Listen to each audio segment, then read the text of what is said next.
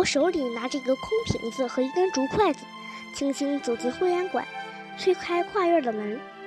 院里的那棵槐树果然又垂着许多绿虫子。秀珍说是吊死鬼，像秀珍的几条蚕一样，嘴里吐着一条条丝，从树上掉下来。我把吊死鬼弄进我的空瓶里，回家去喂鸡吃，每天都可以弄一瓶。吊死鬼在我的小瓶子里咕嘟咕嘟的动，真是肉麻。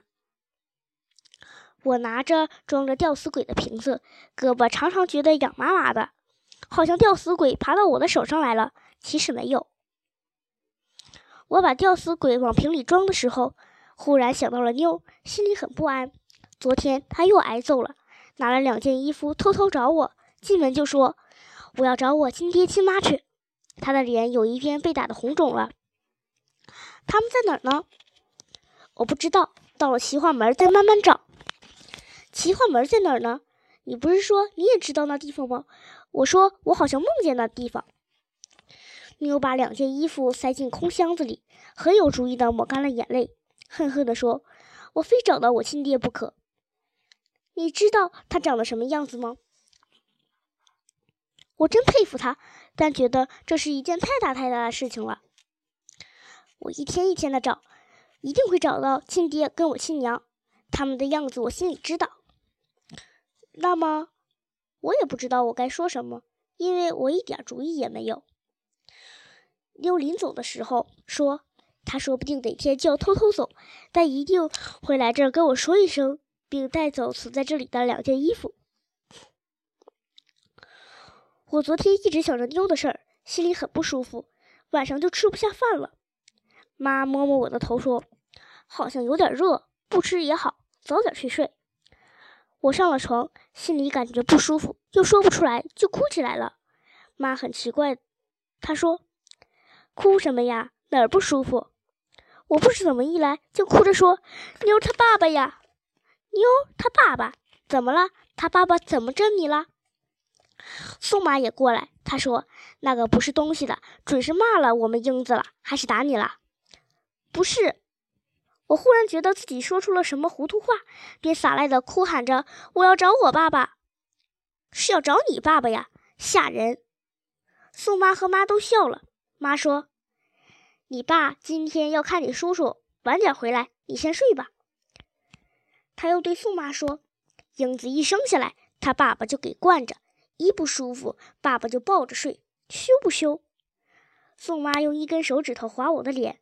我不理他，转过脸，冲着墙闭上了眼睛。今天早晨起来，我感觉好多了，不像昨天那样不安心。但是我现在又想起了妞，手里便不由得停止了捉虫子的工作，呆呆的想，说不定什么时候妞就会离开我。我把瓶子扔在树下，站起来，从从窗子外面往里看，秀珍。正坐在他的凳子上，他比手画脚，又扬手轰苍蝇。其实哪有什么苍蝇？我轻轻走进了屋，只听他说：“我准知道你昨天晚上没吃饭就睡觉了，是不是？那怎么行？”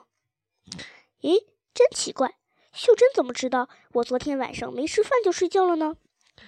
我问他：“谁告诉你的？”啊？他回过头来看着我愁眉不展的样子，很正经地对我说：“这还用人告诉吗？这碗粥一动也没动啊！”说着，他就指着茶几上的一碗饭和一双筷子。我这才知道，秀珍说的并不是我。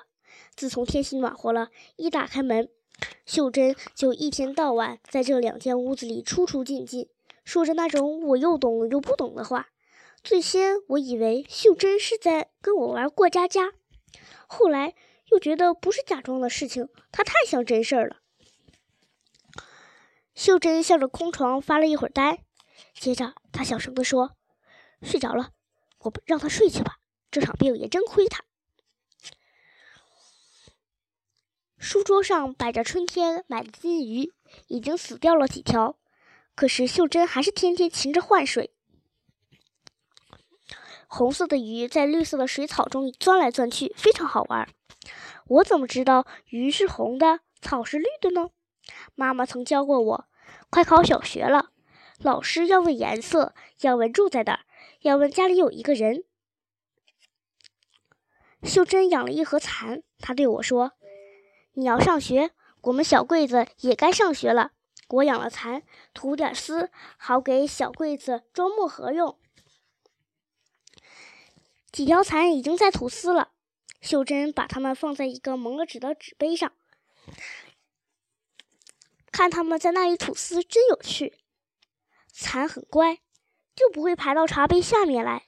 有些蚕还在吃桑叶。秀珍正在打扫蚕屎，她把一粒粒蚕屎装在一个铁罐里，她已经留了许多，预备做成一个小枕头给四康三叔用。因为他天天看书，眼睛要保养。蚕屎是明眼的。